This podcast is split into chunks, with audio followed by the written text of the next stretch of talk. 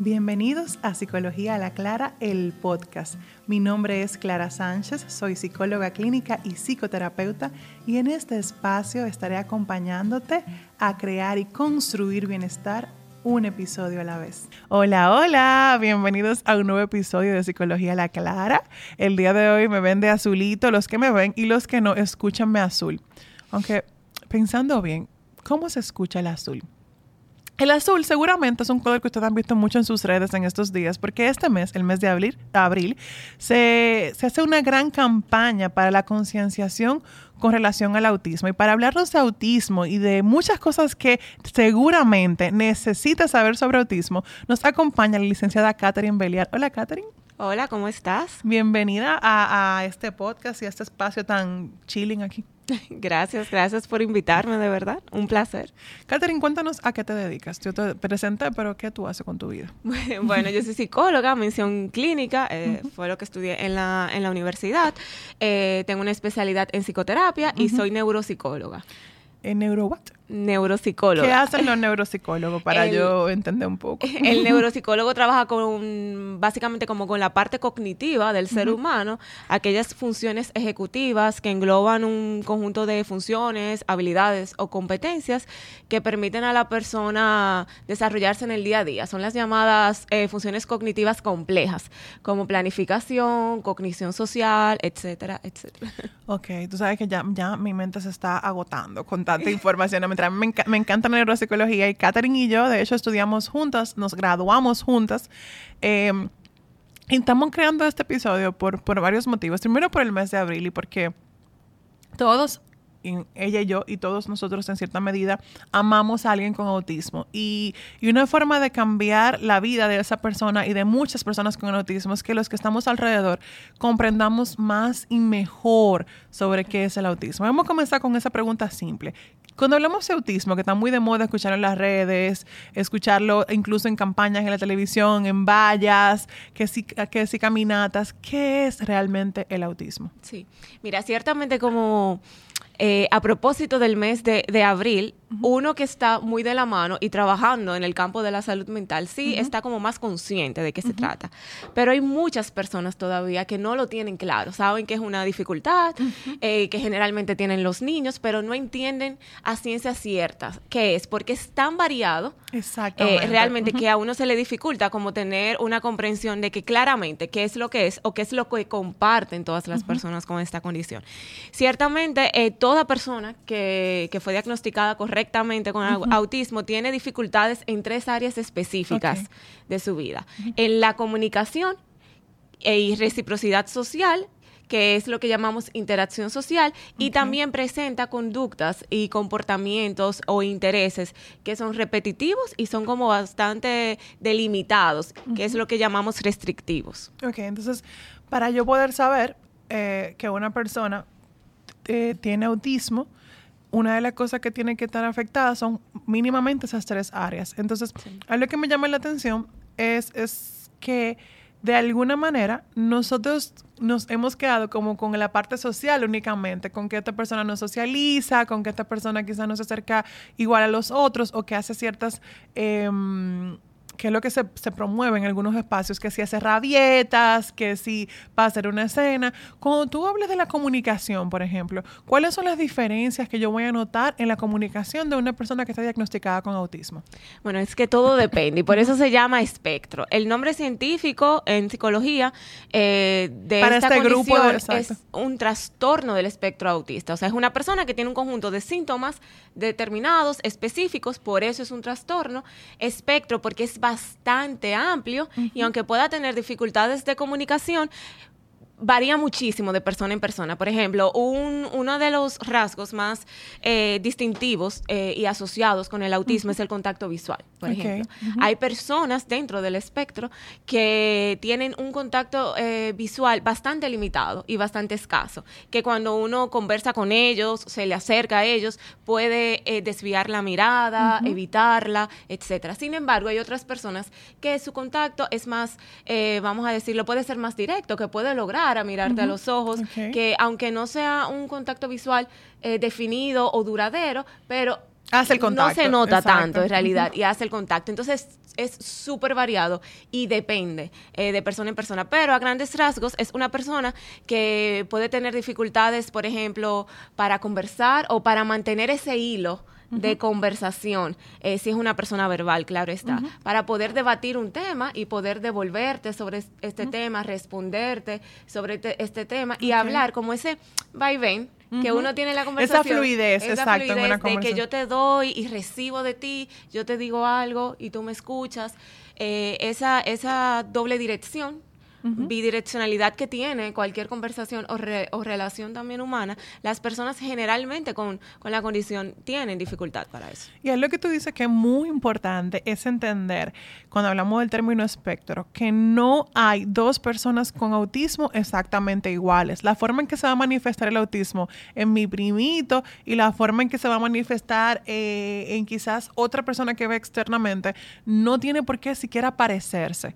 Tú decías, eh, ahorita ponías el énfasis cuando es verbal. ¿Eso quiere decir que algunas personas con autismo que no, no son verbales no hablan? Sí, ciertamente dentro de la parte de comunicación que distingue esta condición, hay, ustedes saben que la comunicación puede ser verbal o no verbal, ciertamente hay personas que incluso después de la adolescencia, o sea, adultos con autismo, que pueden ser que no sean verbales, que no tengan esa, no hayan desarrollado, no hayan podido desarrollar todavía esa habilidad oral o verbal para poder comunicarse.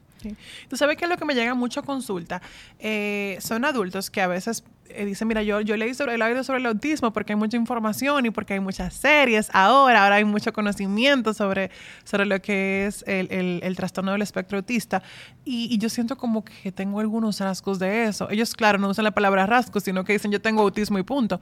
¿Cómo yo puedo saber? Porque todo este proceso de conocimiento y de diagnóstico no es tan antiguo, es bastante reciente.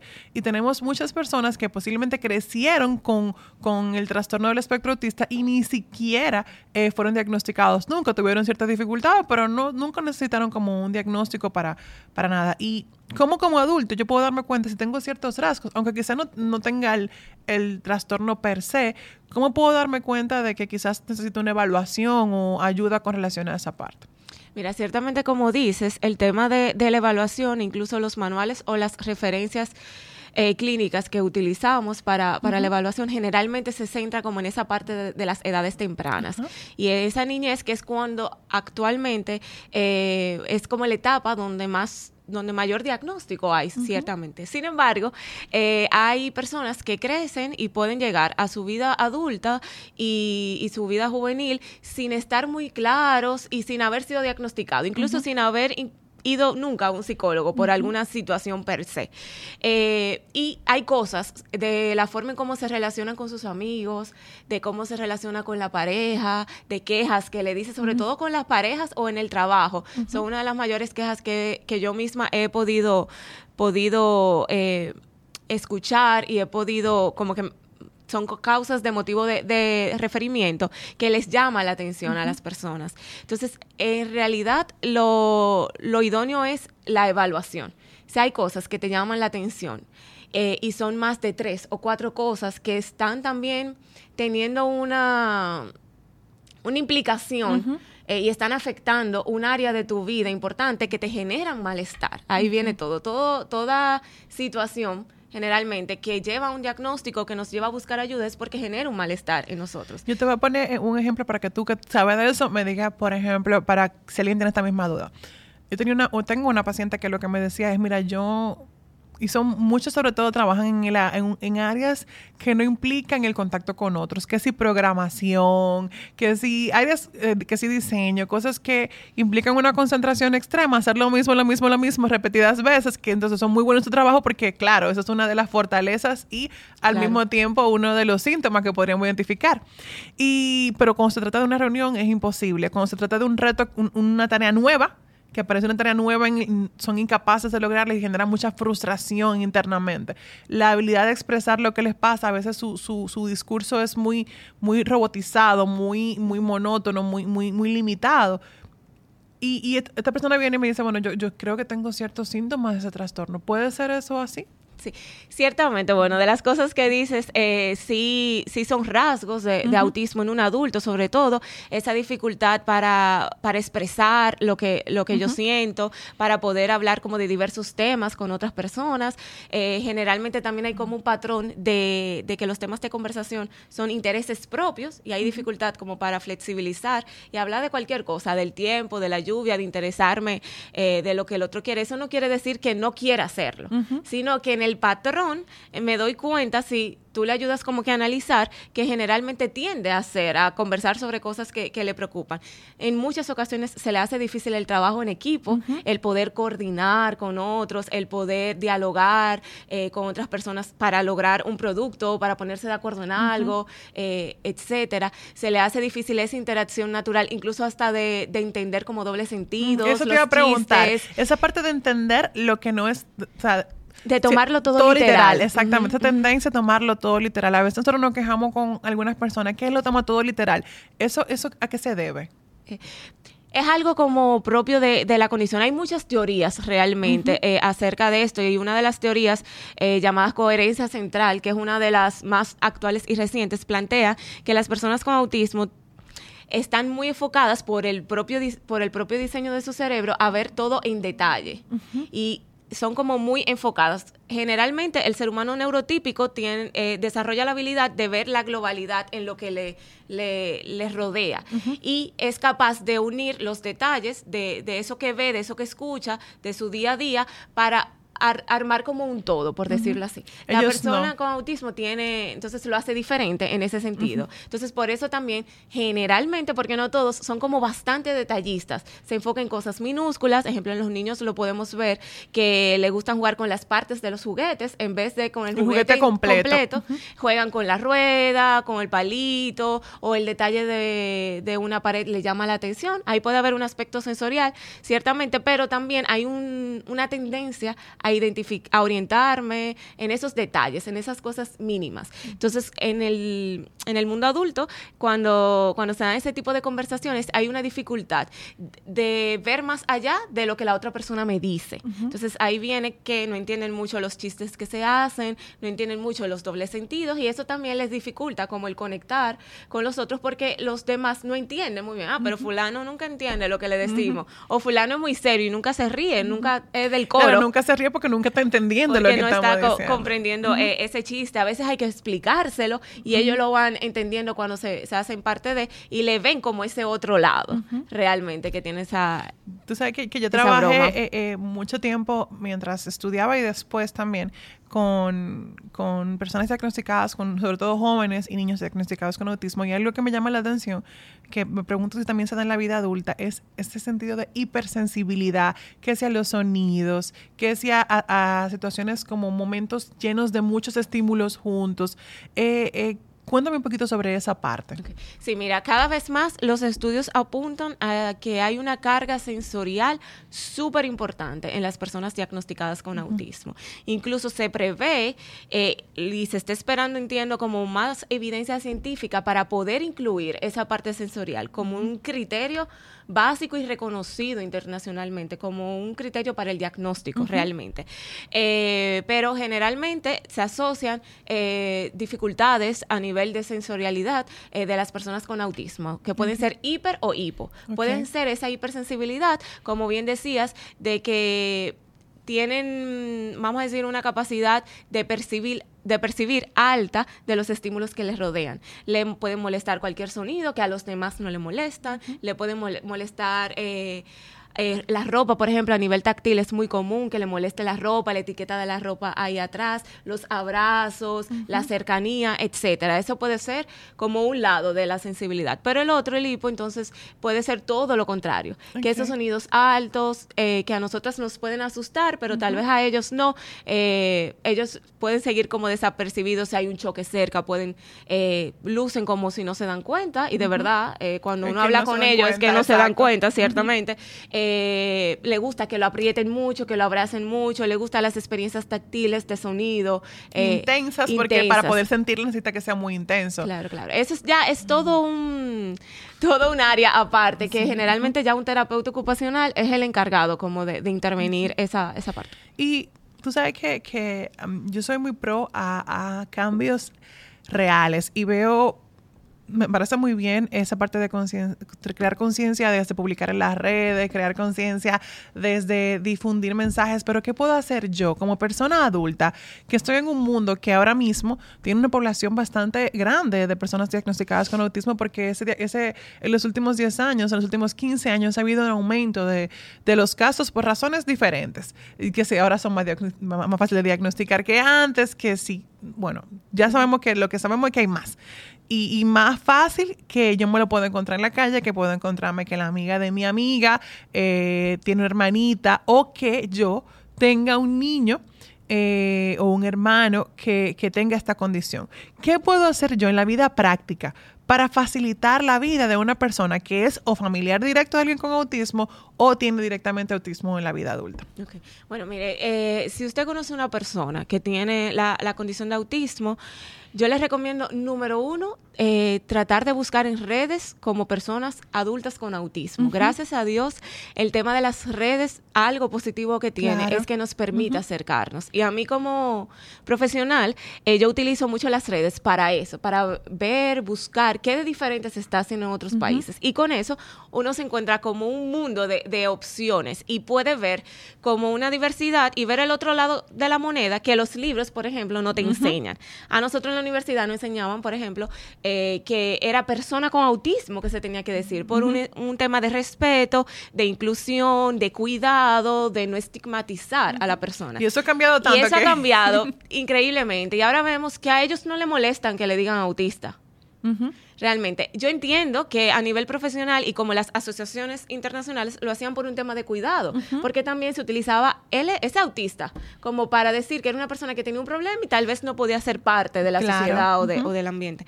Pero ellos dicen, a mí no me importa que tú me digas autista, porque realmente eso es parte de lo que yo soy y eso me identifica. Ahora lo que yo quiero es que tú me, me trates con respeto, que tú me dejes ser, que tú me dejes participar, que me den la, la, la oportunidad de yo ser parte de un grupo social de yo ser parte de, un trabajo, de un empleo de la universidad.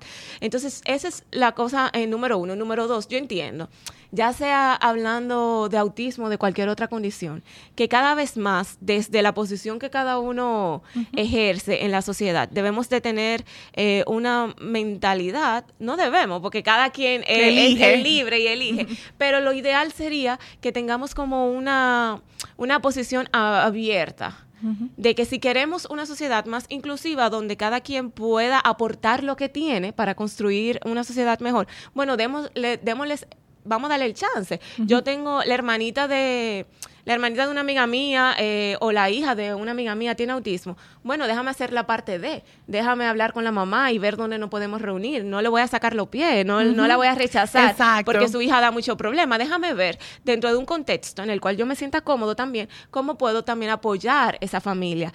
Para que un niño crezca, cualquier niño se necesita una tribu. Entonces hay que ver yo cómo puedo ser parte de esa tribu dando hasta donde yo puedo, ciertamente, porque eh, siempre me decían, tengo personas que me dicen, bueno, es que los gritos me desesperan. Y cuando hace una rabieta, yo me pongo más nerviosa. Eso es válido, porque usted no está acostumbrado. Entonces, trate de ir a una plaza comercial o ir a la casa, que si el niño hace alguna rabieta, usted se puede ir como eh, tranquilamente, pero tratar de que eh, la vida de esa familia sea como lo más típica posible, que puedan contar con nosotros y nosotros apoyarles en ese sentido. El niño se enferma, bueno, no me puedo quedar con el niño porque el niño está acostumbrado a su mamá, pero déjame ver cómo le llevo una compra, le llevo una comida, le ayudo en eso. Eso es muy bueno soy como tan general en esta recomendación porque eso depende de cada familia. Claro. Entonces, lo ideal es acercarnos a, ese adulto o a la misma persona y decirle cómo te puedo ayudar. Exactamente. Sea honesto y preguntar cómo te ayudo. Excelente. ¿Cómo, cómo te ayudo a, hacer tu vida más fácil? Y yo veía algo tan simple en el supermercado esta semana, en la tienda, no era el supermercado.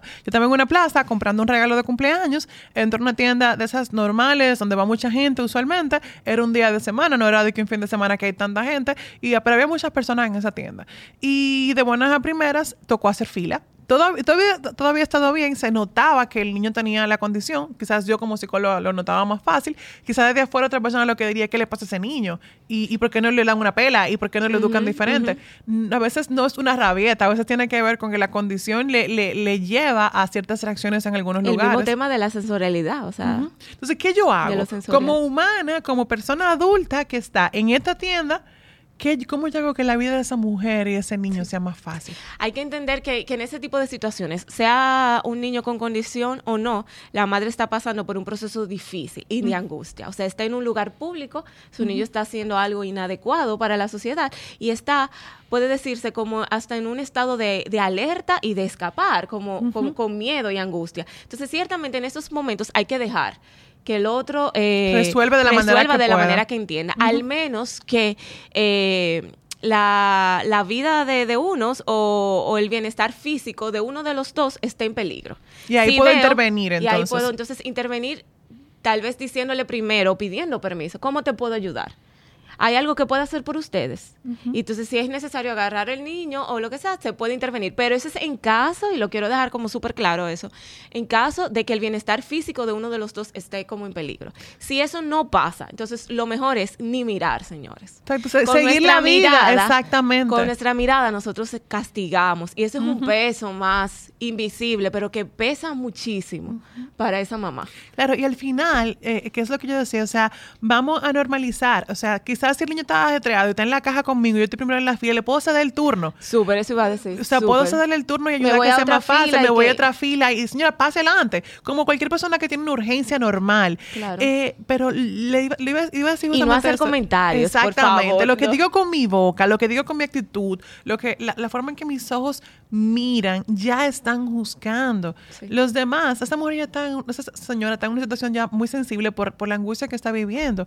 Y una forma de ayudar es normalizar que para este niño ir al supermercado no es tan sencillo como para, para ti, para mí. Y Claro. por ende, él va a tener reacciones, comportamientos, acciones diferentes en el supermercado de lo que voy a tener yo o de lo que vas a tener tú. Catherine, yéndonos un poquito por otro lado, tú, tú tienes mucho conocimiento, has tenido muchas experiencias y algo que, que me gustaría saber antes de que concluyamos este episodio que ha sido como muy informativo y que nos deja una visión clara de, mira, sí, están allá afuera, no son personas que, que, que son diferentes a mí, tienen la misma, el mismo valor, la misma dignidad y merecen el mismo respeto que yo, pero claramente sus manifestaciones en cómo se comunican, en cómo piensan, en cómo se relacionan va a ser un poquito diferente. Y, y qué bueno, qué bueno, porque si no, qué aburrido sería el mundo, Claro, honestamente. Claro, eso es lo que le da sazón al mundo. Y en realidad todos somos diferentes. O sea, tú y yo, que estudiamos la misma carrera, no somos iguales, ni siquiera, y que tenemos la misma edad, Y- y- ¿verdad? Y, la, y la misma, y la misma profesora, y, mismo- tenemos una parte de la vivencia tan común, y tuvimos las mismas canciones cuando estábamos creciendo. Pero fíjate tú, tú y tu hermana no son iguales. no, exacto. Y ni que fuéramos gemelas, exactamente. Entonces, abrazar la diversidad es justamente eso. Claro. Entender que el otro es como es. Y yo no tengo el derecho de juzgar ese como él es. Tengo el derecho y a veces hasta la responsabilidad de ayudar. Claro. Y qué hermoso que yo pueda hacerlo y hacer la vida de algunas personas con esta condición más fácil. Catherine, ¿dónde te podemos seguir en las redes para aprender más sobre estas cosas? Súper. Eh, me pueden seguir en Instagram con mi nombre, Catherine Beliar, eh, que les va a aparecer en la descripción de, te- de este podcast. Y pueden seguirme ahí, ahí estoy a la orden. Cualquier duda o pregunta pueden escribirme y yo siempre atiendo. Y una preguntita, ya para ir cerrando. Esta es la última pregunta que te voy a hacer hoy. Yo te dije que ninguna pregunta te iba a sacar de base, te iba a mover el piso. Vamos a intentar que esta no lo haga. Para ti, al estar expuesta a trabajar con este tipo de población, al tener estos conocimientos, ¿cómo te ha cambiado esto como persona, no como profesional? Porque como pro- profesional nos cambian muchas cosas, la formación, eh, el entrenamiento, pero más allá de la Catherine psicóloga y neuropsicóloga, a la Catherine humana, ¿cómo, cómo le ha impactado trabajar con este tipo de población? Bueno, mira, es una pregunta difícil, claro. Eh, cuando yo comencé a trabajar eh, con autismo, casi recientemente yo había salido de la universidad. Y este tema, número uno, no me lo habían dado. O sea, esto era un tema totalmente nuevo para mí. Sí, yo sabía que, que había niños como con procesamiento diferente, que el niño tiene su ritmo generalmente, porque inicié como trabajando con niños, eh, ciertamente, pero yo no sabía casi, casi nada de eso. E ir trabajando con ellos y con la familia yo creo que uno de los aprendizajes eh, más importantes que yo he podido tener es que nadie tiene la razón en nada, nadie tiene la razón absoluta, la verdad eh, de todo, que ellos tienen una forma de ver el mundo y, de enfocar las cosas que es válida, pero es totalmente diferente a lo que la sociedad nos enseñó que yo, y ahí viene como el tema de la lateralidad, que yo le puedo decir, bueno, vamos a hacer tal cosa. Y hay niños y jóvenes que me dicen, pero yo no quiero hacer eso ahora. ¿Cómo lo hacemos diferente? Porque su honestidad y las mismas características de su condición llevan a que ellos sean claros. Y no hay nada de malo en eso. En otro contexto, eso se hubiese visto como una falta de respeto. Pero yo me pongo en su posición y es verdad, él hoy no está, en, no está en hacer eso, porque hay que hacer el plan que yo tenía pautado. Vamos a hacer algo que vaya de acuerdo como con el tratamiento, pero que sea algo que él se sienta parte de. Entonces, trabajando con ellos, eso es algo, como que todo es diferente y ahora mi visión, yo trato de que sea lo más amplia posible, ver como las diferentes aristas de una situación, etcétera. Y de la familia es cuánto quiere la familia. cuánta resiliencia hay en la familia. Así es. entonces entiendo que a, a partir de esto, nosotros como sociedad tenemos que ponérsela más fácil a ellos. Exactamente, y ese es el objetivo de este episodio. Justamente que lo que yo haga después de escuchar esto sea distinto, que la forma en que miro, la forma en que ofrezco mi ayuda, la forma en que le digo a, mi amiga, mira, yo me quedo contigo en casa, o si vamos a salir con tu hermano, yo voy contigo, no, no importa que él tenga esta condición. Es como... Y, y si al niño le gusta, por ejemplo, ir al parque a correr, y tú no tienes hijo, por ejemplo, bueno, vamos a hacer lo que el niño le, le guste y lo podemos hacer con mi familia y yo puedo pasar un tiempo con mi amiga también, que es madre de ese niño. Y también podemos aprovechar los intereses y pasar un momento agradable. Es como ir eh, flexionando también nosotros, eh, siendo más flexibles como sociedad. Entonces, una, uno de los objetivos de, de, de, este, de este episodio y de este podcast en sí es ayudarnos a todos a construir bienestar. Y no es posible construir bienestar desde mí sola. No es posible construir bienestar sin considerar que el que está allá afuera también necesita estar bien. Si él está bien, si esa familia está bien, mi vida va a ser mejor. Y una forma de, construir bienestar para mí es ayudarte a ti a construir bienestar. Y ayudemos a estas personas, a estos jóvenes que tienen todo el derecho, familias, jóvenes, adultos, a vivir una vida tan plena como la nuestra y lo que hacemos o dejamos de hacer puede impactar significativamente cómo ellos viven esa plenitud o no. Catherine, gracias. Gracias por estar aquí. Gracias por traernos este tema. Gracias por traerlo de una manera tan profesional, clara, llana, pero también tan humana. Yo de verdad espero que, que la vida de muchas personas con autismo sea diferente después de lo que hemos escuchado el día de hoy contigo. Bueno, gracias Natalie por darnos el espacio, por hablar de este tema. Hablando de las cosas, realmente podemos eh, visibilizarla mejor, ciertamente, y estar más consciente. Y como tú dices, el bienestar se construye entre todos, realmente. A ustedes, gracias por escuchar. Nos vemos el próximo viernes a las 7 de la mañana.